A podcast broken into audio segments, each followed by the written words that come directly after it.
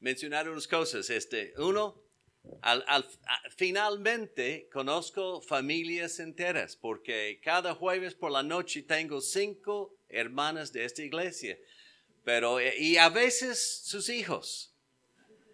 A veces están en brazos, a veces están llorando, a veces están jalando. Mami, mami, queremos cenar.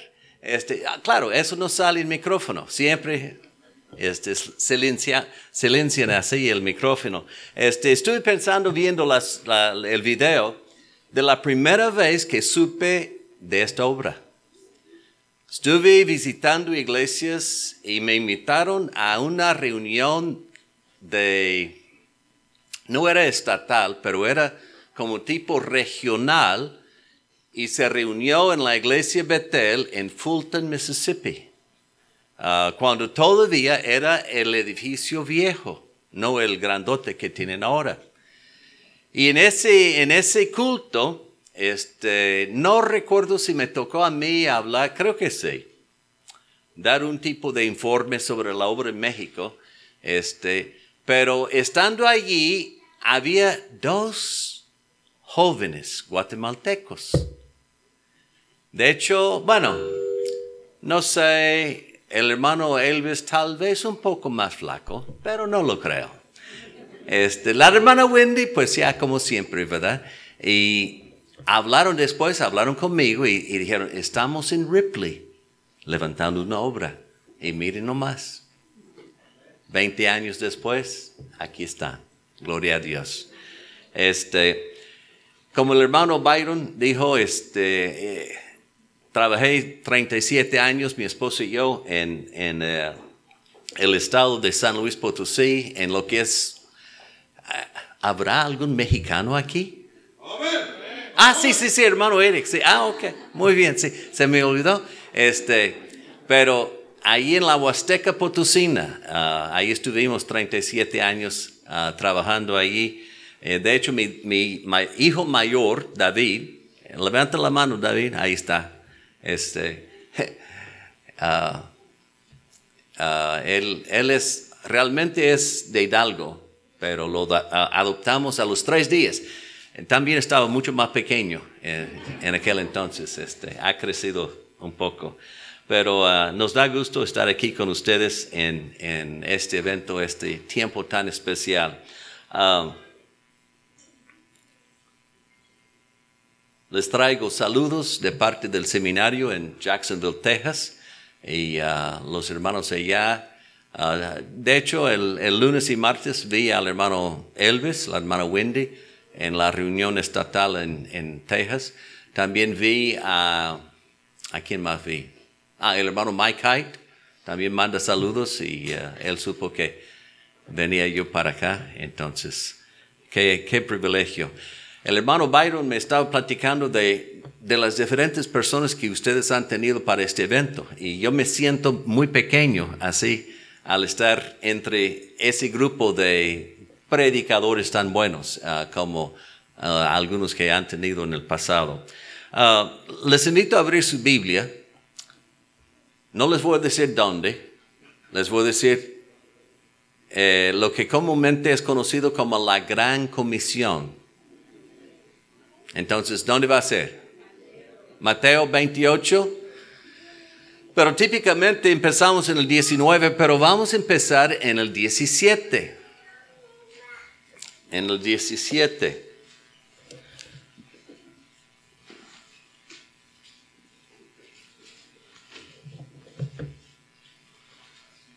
Mateo 28. Bueno, empecemos en, en el 16, mejor todavía. 16 al 20. Si gustan ponerse de pie, vamos a reverenciar la lectura de la palabra de Dios. Y ustedes pueden seguir con su vista.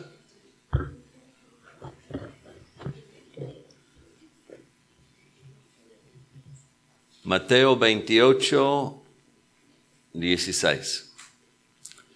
Pero los once discípulos se fueron a Galilea, al monte donde Jesús les había ordenado.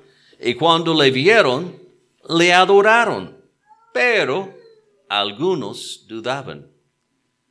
Y Jesús se acercó y les habló diciendo, Toda potestad me es dada en el cielo y en la tierra.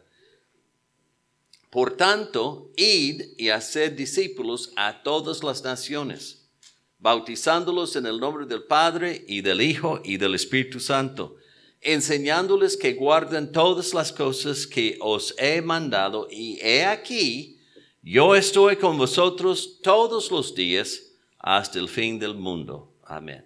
Pueden sentarse.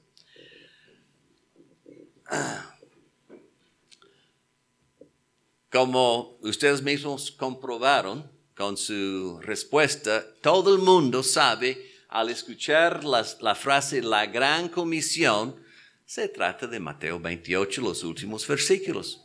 Yo creo que podríamos decirlo en el idioma que sea entre cristianos hoy día y todo el mundo automáticamente, vamos a Mateo 28.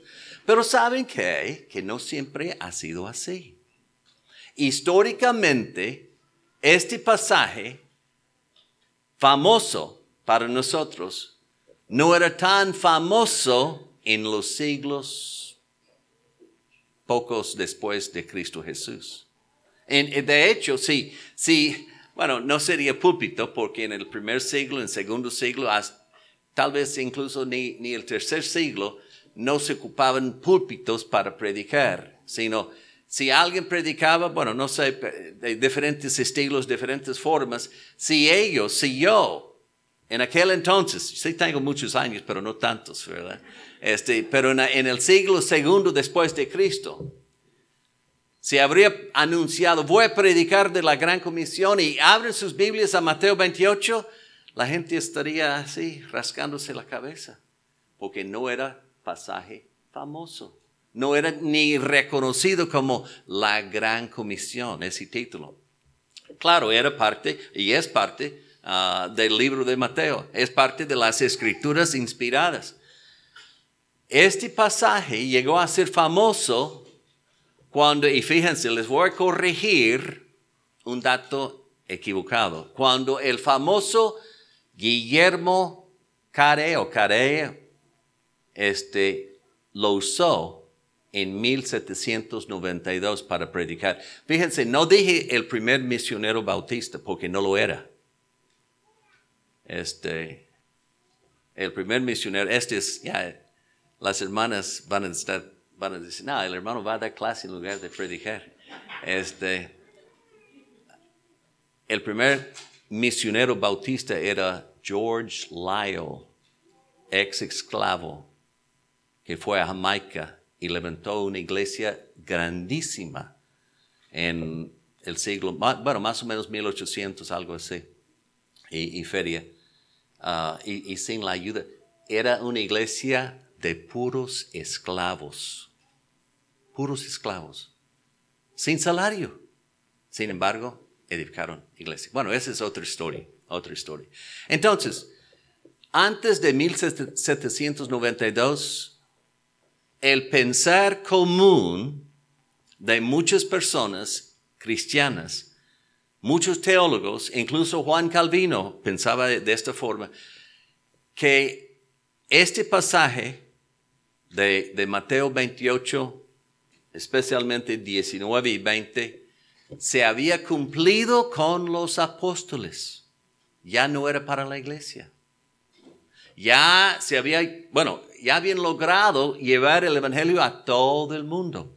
Lo pueden leer históricamente en algunos libros, en, algunos pasajes ah, históricos ah, de diferentes personas. Entonces, menciono eso para decirles que esa idea fue una idea errónea sobre este pasaje. Y, Guillermo Cari dijo, no, no, no, no, no es cierto. Y, él usó el mismo pasaje para corregir el pensar de las iglesias en aquel entonces, porque él decía, hey, ¿cómo es posible que ya, ya no se aplica hoy en día esto? ¿Cómo, se, cómo, ¿Cómo es posible que no se aplica ir y hacer discípulos cuando hacemos la otra parte? Y ellos dicen, ¿cuál otra parte? ¿A poco nos seguimos bautizando? Claro que sí. Entonces, ¿por qué no hacemos la primera parte de hacer discípulos? y, pues ganó fama eso. Y hoy en día sería una locura si algún predicador se parara aquí al decirles, ya se cumplió la gran comisión. Ah, lo sacarían a patadas, yo creo. Este, entonces, como el mismo pasaje eh, Guillermo Cari lo usó para corregir un malentender en aquellos años de 1792.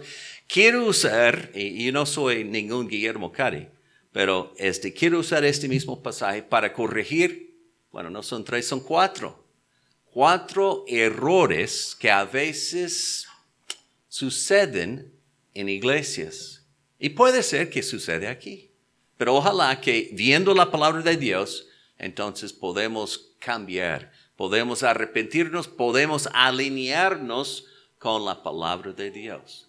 Ahora, las hermanas de mi clase ya saben que una de las claves para estudiar un pasaje son palabras claves y palabras que repetidas. Y en este pasaje hay una palabra que aparece cuatro veces. ¿Cuál es?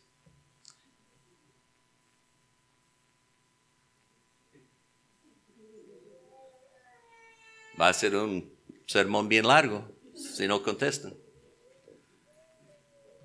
Es una palabra de cuatro, cuatro, eh, cuatro letras.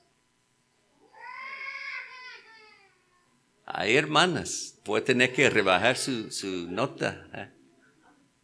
Ok, les voy a ayudar. Y Jesús se acercó y les habló diciendo toda potestad y luego ir y hacer discípulos a quienes, a todas las naciones dos veces, bautizándoles en el nombre y todo eso. Y luego 20, enseñándoles que guarden qué? Todas las cosas. Y finalmente Jesús dijo, estoy con vosotros todos los días. Entonces, todo va a girar sobre la palabra todo o toda. Y, digo, e, es mucho más fácil predicar esto en, español que en inglés, porque en inglés al final, en lugar de all, dicen always. Entonces, como que se esconde ahí en inglés, pero en español, ah, ahí está clarísimo, clarísimo. Entonces, cuatro cosas, cuatro cosas que puede ser que haya en su vida y, de cierto, eh, ha, eh, existido en mi vida, pero este pasaje nos ayuda a corregir esos errores. Primera cosa, la primera verdad es que Jesús proclama que tiene toda potestad. Ahí en versículo 18. Toda potestad. ¿Qué significa? Yo digo que esa palabra potestad, salvo que uno es abogado, rara la vez lo va a usar. ¿Cuántas veces en el, último año ha escuchado la palabra potestad? Es una de esas palabras que ya no se usa, salvo que uno anda en el gobierno así, en algún país latino, entonces no, no se ocupa. Pero potestad es poder, autoridad. Y Jesús está diciendo, ¿cuándo es? ¿Cuál es el contexto aquí? Es después de la crucifixión y resurrección de Jesucristo. Y Él dice, toda potestad, toda autoridad me es dada. O sea, Él tiene todo, todo autoridad. ¿Por qué es tan importante esto? Bueno, dos cosas. Uno, ¿saben que este es cumplimiento de algo del Antiguo Testamento? Busquen conmigo Daniel 7. Daniel 7. Daniel 7:14. Daniel 7:14. Ah, e, este pasaje, este, todo este capítulo, este, es una visión que tiene Daniel de cuatro bestias y dentro de este pasaje, en el 14, bueno, vamos a empezar desde el 13. Miraba yo en la visión de la noche y, y he aquí con las nubes del cielo venía uno como un hijo de hombre. También un título muy común para Jesús en, los evangelios. Que vino hasta el anciano de días, o sea, el anciano de días, Dios mismo. y le hicieron acercarse delante de él. Y, observen y escuchen y piensen de Mateo 28. Y le fue dado dominio, gloria y reino para que todos los pueblos, naciones y lenguas le sirvieran. Su dominio es dominio eterno que nunca pasará y su reino uno que no será destruido. Wow. Muy parecido a lo que tenemos aquí en Mateo. Y, el Evangelio de Mateo termina aquí este, con, con este, podemos decir, cumplimiento de, esa profecía o esa visión ahí en, en Daniel 7, 14. Pero Sabemos que Dios o que Jesús tiene todo poder, toda la autoridad, pero ¿qué importa eso para nosotros? Bueno, ¿saben qué? En muchos aspectos, cada creyente, cada uno de ustedes, yo mismo, todos los creyentes, en algún momento en nuestra vida, somos muy parecidos a los mismos discípulos.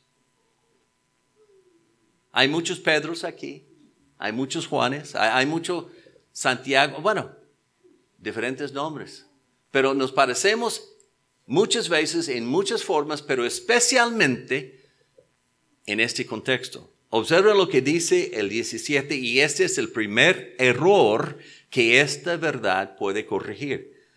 Cuando le vieron, le adoraron. Ay, somos buenos para adorar. Nos, ¿Cómo nos gusta cantar? ¿Cómo nos gusta juntarnos? ¿Cómo, nos, cómo a mí me gusta comer después? Pero, ¿qué dice después? Adoraron, pero, ahí está ese contraste, algunos que dudaban, dudaban, dudaban. Ahora, no debemos pensar que, y, son los once, ya no está Judas, son once. Pero de esos once apóstoles dice que unos dudaban. No debemos pensar que se echaron para atrás en el sentido de que perdieron la salvación, cosa que no sucede. Esa, no es la idea aquí. De hecho, esta palabra dudaban es la misma palabra, solamente dos veces esa palabra en griego aparece en este evangelio. Pueden ir a Mateo, Mateo qué? Ah, Mateo 14. Mateo 14, 31. Ustedes conocen la historia. Mateo 14, 31.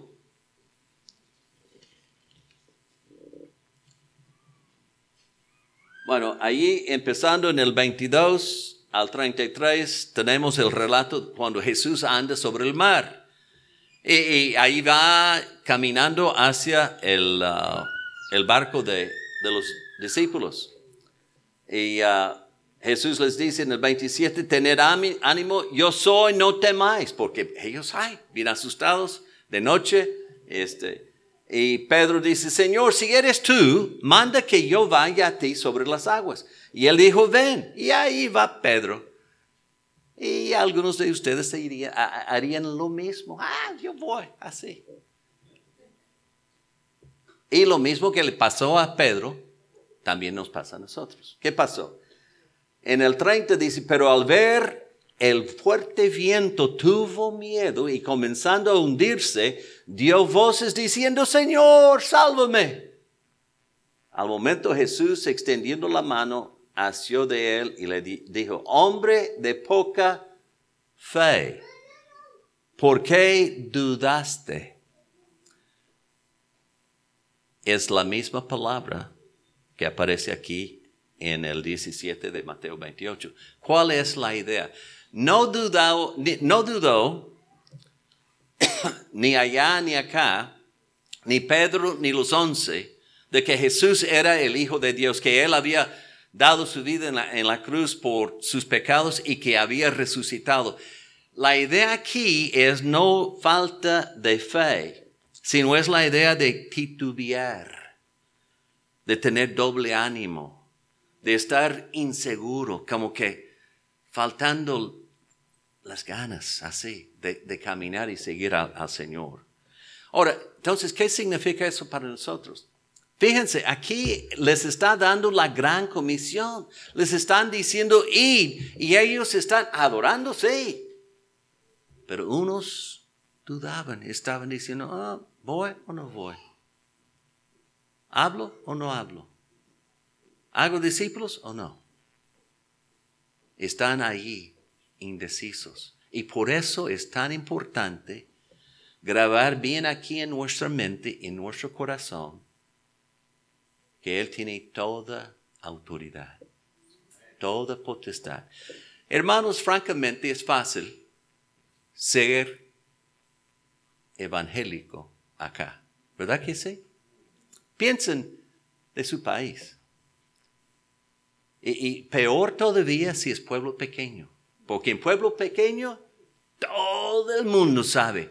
En Aquismón, cuando teníamos cuando teníamos escuelita de, bíblica de vacaciones, en aquel entonces donde es el templo hoy día, era una, una tienda. Y por muchos años abrimos esas, esas puertas de acordeón, así que se enrollen arriba.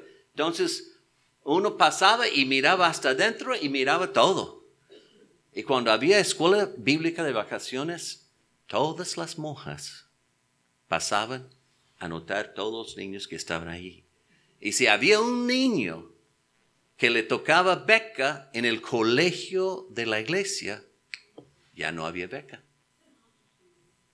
Solamente viendo que estaban allí con nosotros. Y entre muchas otras cosas. Ahora, aquí es fácil, pero en muchos lugares no es tan fácil. Pero aún aquí donde hay libertad, de expresión y donde uno puede hablar de Cristo tan fácilmente, ¿cuántas veces somos como los once?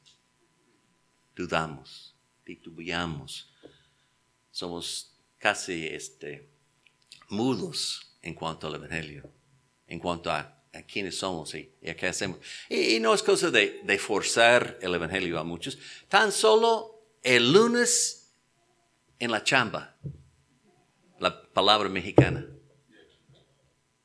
Este, en la chamba, cuando dice, ¿cómo te fue el fin de semana? En lugar de hablar de la victoria de, no sé cuál sería el equipo de fútbol, soccer, que les guste más, pero Chivas o Cruz Azul o no sé qué, ya veo algunas caras ahí, entonces ya sé.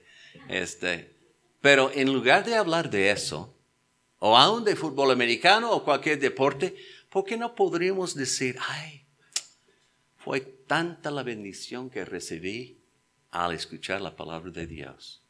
Y si eso, si con eso quedan picados, seguimos la plática. Toda potestad significa que no hay, no hay ni país, ni gobierno que tenga más poder que Jesús. Y la evidencia se encuentra en esos países cerrados, no están cerrados. Tal vez hay que esconderse un poco, pero el Evangelio les está llegando. ¿Por qué? Porque ha habido hermanos, creyentes, seguidores de Cristo Jesús, que han tomado Jesús a su palabra y ha dicho, si tú tienes todo poder, yo voy, yo voy.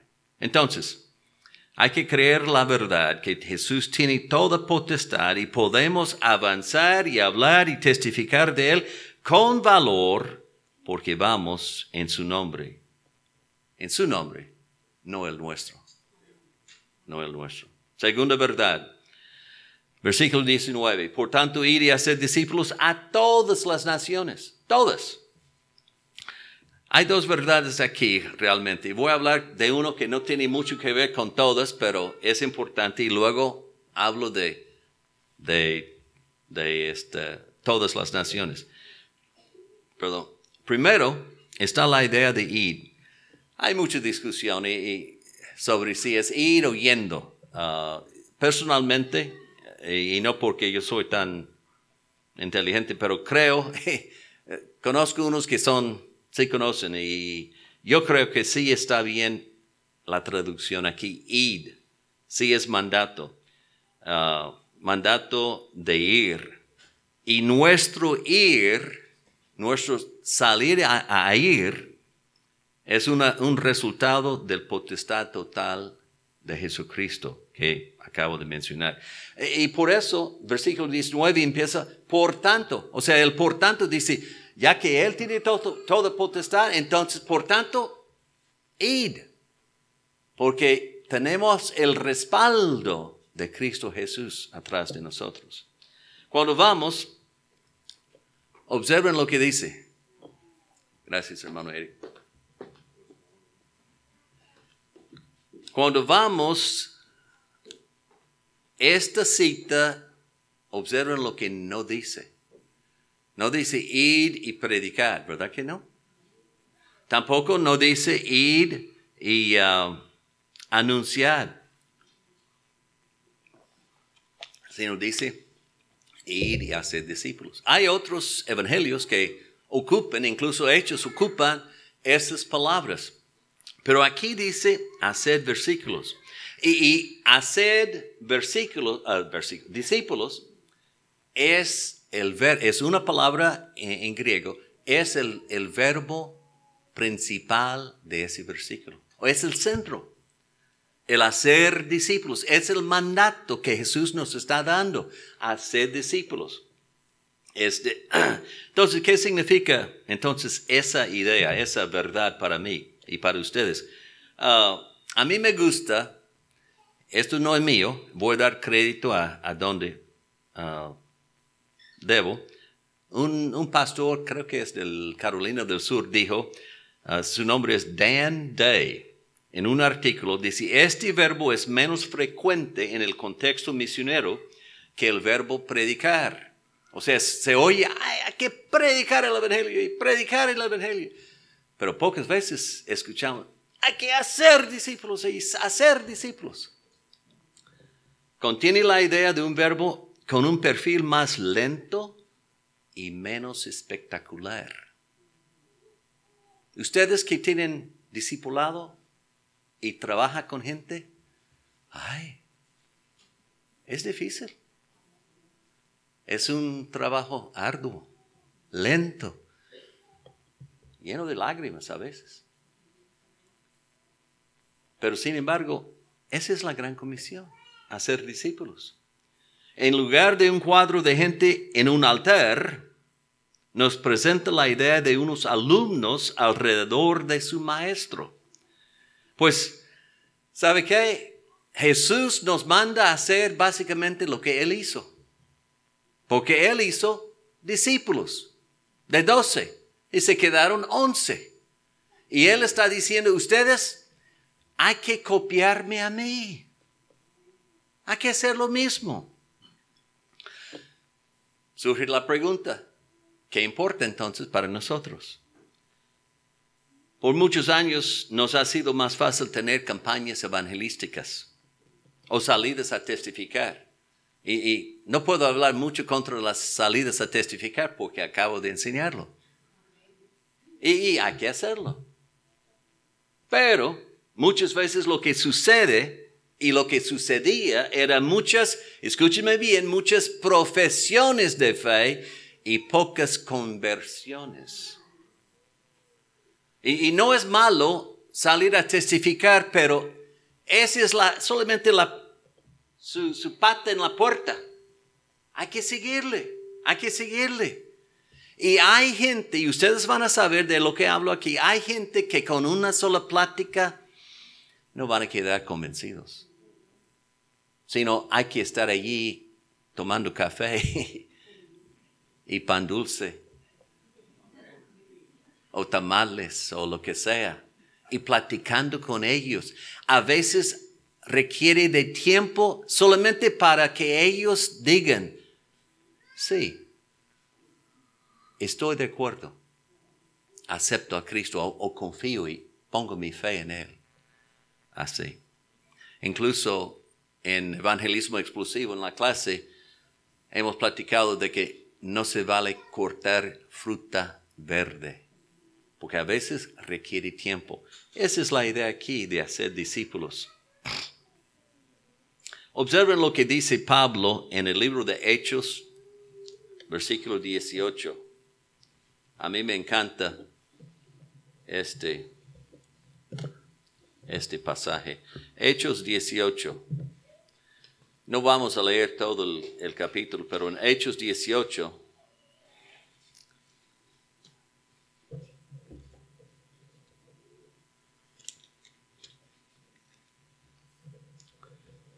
Me gusta la variedad de los verbos que, Pablo ocupa.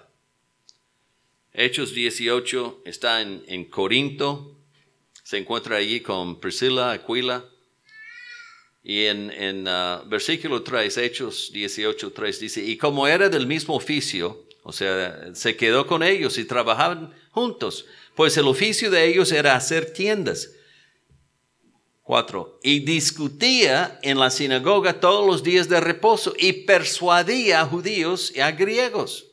Ahora, discutía no suena en español medio fuerte, porque el discutir es como que da la idea de tal vez hay un poco de enojo. Pero eso no es la idea. De hecho, la palabra es dialogar en griego.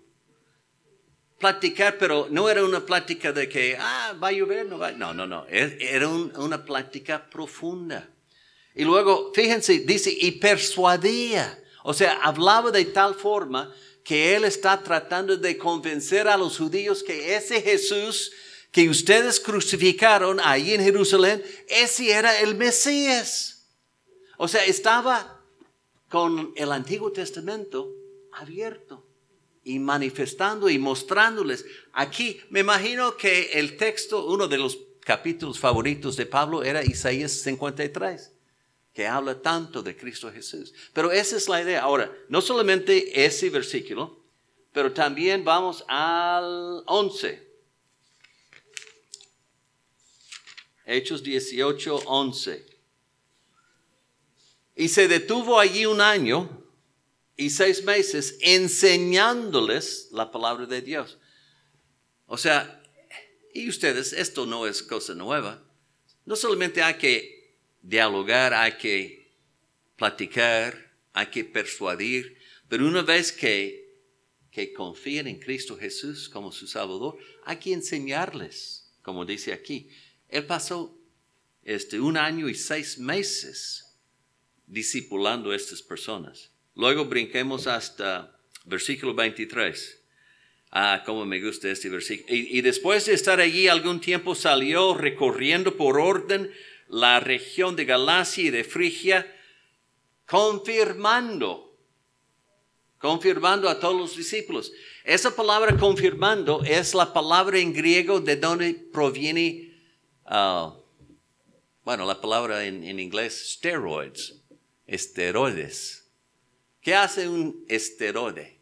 Te hace fuerte. Cuando tienes bronquitas y no puedes vencer y sigues enfermo, enfermo, vas al doctor y te da una cajita y tiene esteroides. Y la idea es que hace tu, tu cuerpo, te da fuerza para vencer esa enfermedad. La idea aquí entonces, confirmando, estaba haciendo más fuerte estos hermanos. Hermanos, a veces pensáis, y voy a hablar más de eso en otro punto, que con 18 lecciones ya terminamos el discipulado. Así no, tal vez van a aprender algunas cosas en 18 lecciones, pero a veces el discipulado puede alargarse y, en cierta forma siempre, aunque ellos un día tienen que lanzarse por sí mismos, pero siempre va a haber un lazo especial entre el discípulo y su maestro o maestra. y, puede haber, igual como Pablo, con las iglesias que él fundaba allí. Qué bueno. Entonces, la otra verdad es, está relacionado con, vamos a regresar a Mateo, está relacionado con la palabra toda. Dice, hacer discípulos a cuántas? A todas las naciones. Ok. no voy a preguntar cuántas naciones tenemos aquí, pero de eso no se trata. No se trata de la nación de Guatemala, la nación de Honduras, la nación de, El Salvador, la nación de los Estados Unidos de América o la nación de Estados Unidos mexicanos. Cuando dice todas las naciones, está, eh, está hablando de toda etnia. De hecho, la palabra en griego es, de, de ahí viene la palabra etnia, de todo tipo de persona.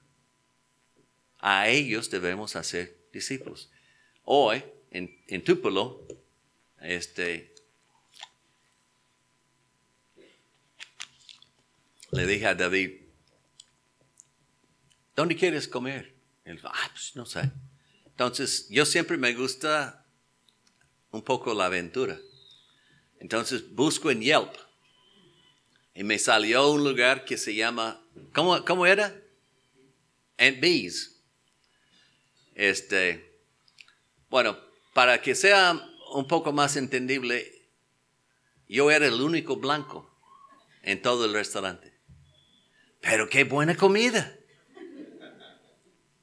Y comimos como si estuviéramos en casa. Este, la idea es, todas las naciones, o sea, no debe importar el color de su piel, el idioma que hables, ni la comida ¿Qué comes? Salud. Lo importante es que llegues a conocer a Cristo Jesús, escuchar su palabra. Ahora, a veces hacemos mucho énfasis sobre ese, ese aspecto, color, cosas así, idioma. Pero déjame hacerles esta pregunta. O sea, yo les pregunto, ¿qué importa entonces esta idea? Y ustedes me contestan, pues yo no tengo prejuicio. Al contrario, sufro prejuicio muchas veces aquí. Porque ven que tal vez no hablo inglés tanto o, tal vez, no sé. Bueno, ustedes pueden llenar los espacios. Pero, ¿tienes las mismas ganas o ánimo de testificar a una persona de, un nivel económico más arriba del suyo? ¿A poco pueden testificar de Cristo al dueño de la empresa que vale lo que vale todos nosotros en cuanto a sus ingresos? ¿Tienen el valor de decirle que él necesita confiar en Cristo Jesús? ¿O ¿Qué tal hablar con alguien que, esté aquí de este nivel de educación? O al revés, ¿qué tal de, de la gente de la calle? Que hablan español, pero cada noche duermen atrás de una tienda porque no tienen donde dormir. Y tal vez tienen un olor muy especial porque tienen días sin bañarse. ¿O qué tal de personas sumamente enredados del pecado? El homosexual, el ex convicto. ¿O qué tal de esta persona? ¿Qué tal si es su vecino que cada sábado en la noche toca la música hasta acá y así pachanga todos los fines de semana y te tiene hasta acá. En lugar de llamar a la policía, ¿por qué no les hablas de Cristo? O sea, todas las naciones significa toda persona. Sin excepción, sin prejuicio, sin pretexto. Y si, si Cristo tiene toda potestad y, y debemos hacer discípulos y como lo que hemos visto aquí, no es solamente una sola presentación, sino Puede ser, puede empezar con una amistad. ¿Qué tal si en lugar de criticar o gritar al vecino, qué tal le invitas a tomar café?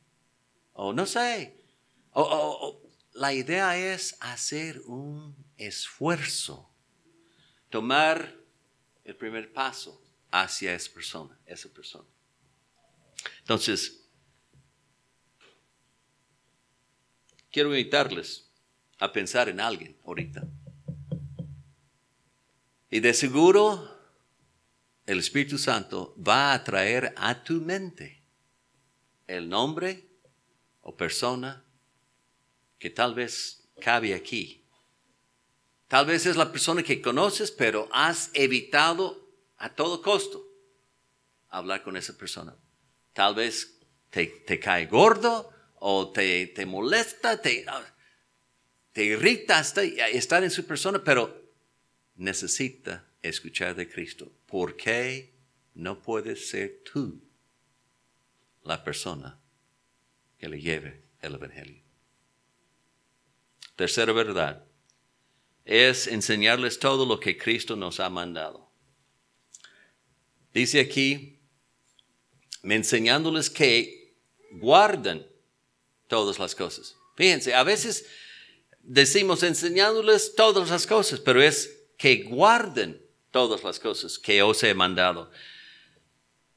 Probablemente ah, este pasaje, e, este, todas las cosas, se refieren especialmente al Sermón del Monte en Mateo, y hay cinco secciones didácticas en el libro de Mateo. Incluso va a haber, ah, creo que es capítulo 20 por ahí, donde termina un, capítulo y, dice, y terminó las enseñanzas, algo así. Es donde se acaba y ya después de eso empieza las últimas la última semana en la vida de Jesús.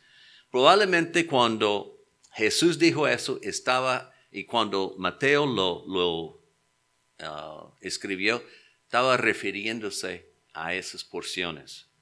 Pero, dos cosas. Uno, esto va muy de acuerdo con qué? Hacer discípulos. En lugar de un encuentro único y hablar de Cristo, hacer discípulos es más como hablarle detenidamente acerca del Evangelio, enseñarle.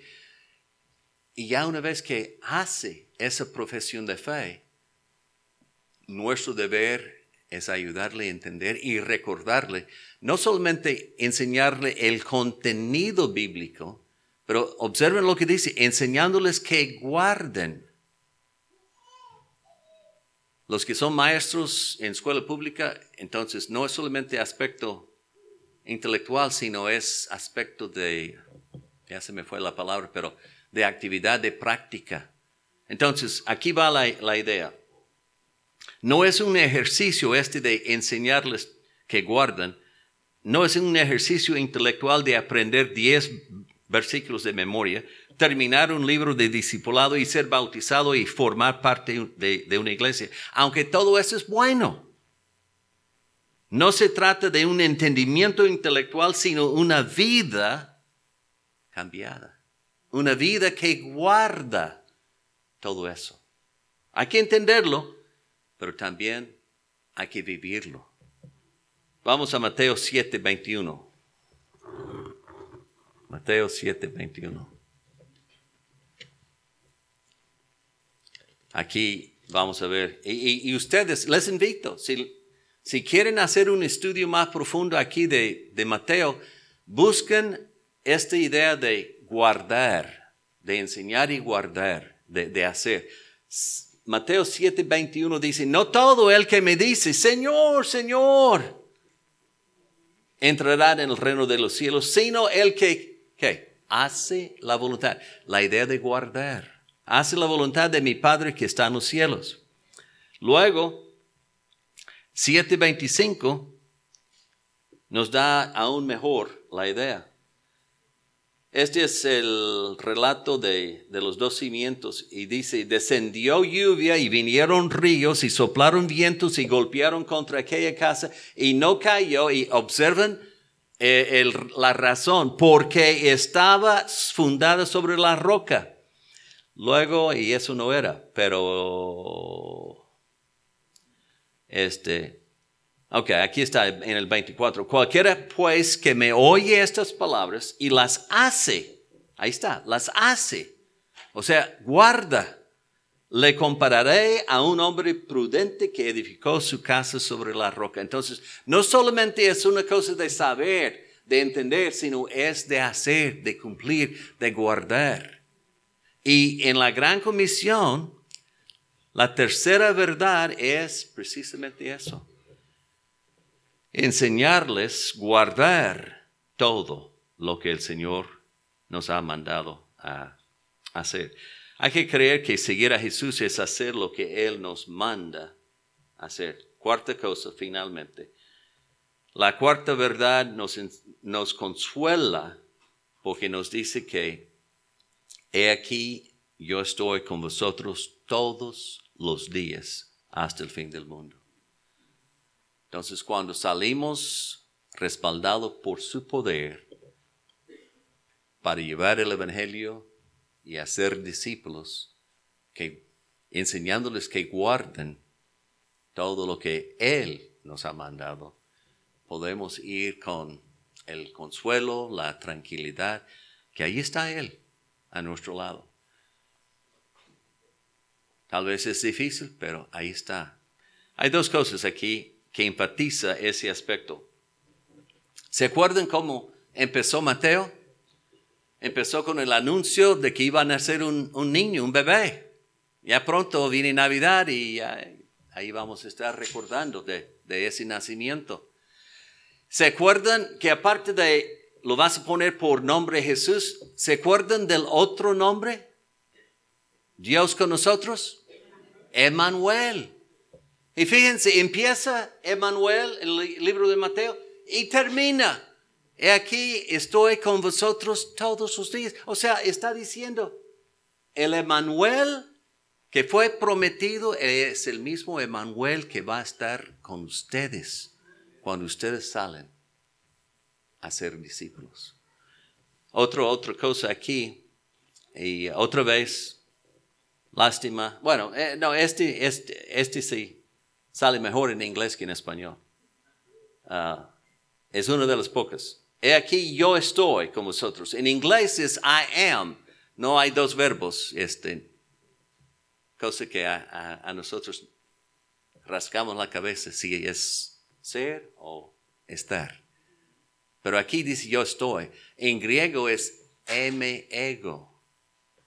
Es el yo soy de Juan. O sea, es, él está diciendo que indirectamente o como forma escondida, el mismo Jehová del Antiguo Testamento está ahí con ustedes, porque yo estoy con vosotros.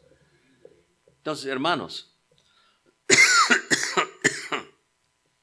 cuatro verdades que nos ayudan a corregir algunas, tal vez, malas prácticas o ideas equivocadas que a veces tenemos. Entonces, les quiero retar a hacer cuatro cosas. Uno, la próxima vez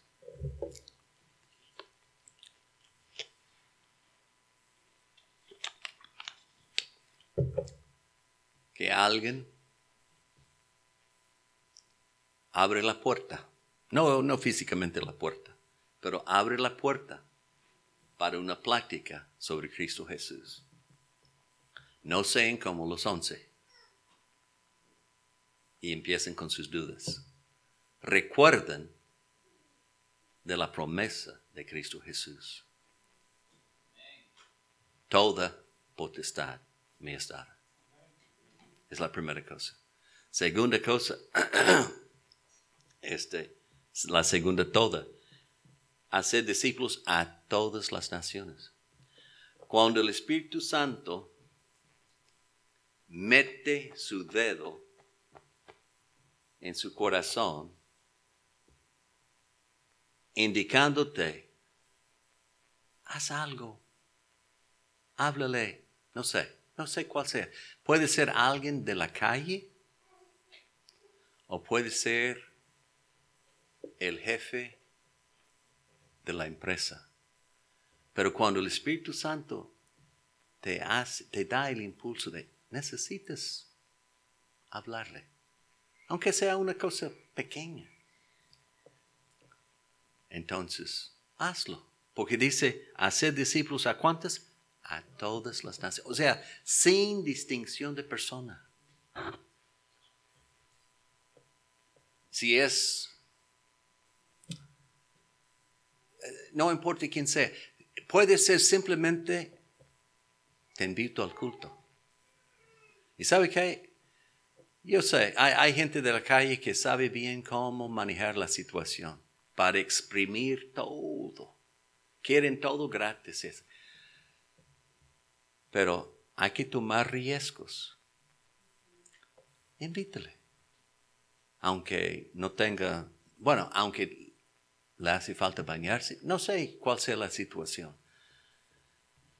Pero todas las naciones, o sea, Toda persona sin distinción necesita escuchar. Tercera cosa, cuando ya han confesado fe en Cristo Jesús, hay que enseñarles no solamente un montón de datos, un montón de versículos, un montón de teología, sino hay que enseñarles que guarden. Entonces, parte del discipulado debe ser no solamente si sabe de memoria tales versículos, sino ¿Qué tal está viviendo? ¿Está asistiendo fielmente? ¿Está arreglando su matrimonio, que ni siquiera es matrimonio? ¿Está haciendo, bueno, está cambiando activamente su forma de ser? Eso es parte del discipulado. Y finalmente, cuando ese discipulado como decimos en, en inglés, va al sur, o sea, va mal. Recuerden, he aquí, yo estoy con vosotros. Cuando te da ganas de llorar, recuerden, ahí está Jesús con ustedes.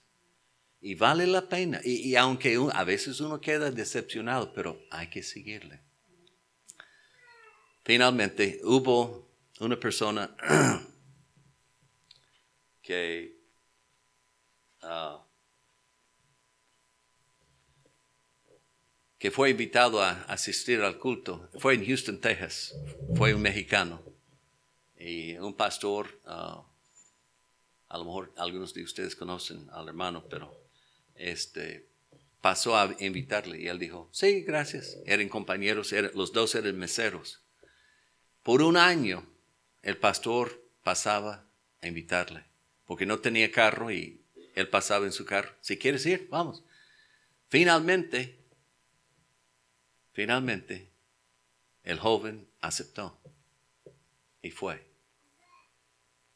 Y ese joven puso su fe en Cristo Jesús. Un año, un año. Lo que quiero decir con todo eso es, no se desanimen, sino siguen en esta tarea que Cristo nos ha dejado. Oramos. Padre, gracias Señor por tu palabra. Gracias Señor por, por enviarnos. Ayúdanos Señor a serte fiel y, y, pensar, reflexionar sobre este versículo y, y, saber que a veces puede ser solamente una plática, una, una visita, un, un tiempo de, de, charlar sobre, sobre ti o, o sobre las, los problemas de esa persona. Gracias Señor porque a pesar de tener miedo, tenemos tu autoridad. Y sabemos Señor que tú estás con nosotros todos los días en esta, en esta tarea. Lleno Señor para serte fiel y, no solamente enseñarles a otros a guardar todo lo que nos has mandado, pero también a, a nuestras vidas sean vidas ejemplares delante de ellos. En Cristo Jesús te pido todo esto. Amén.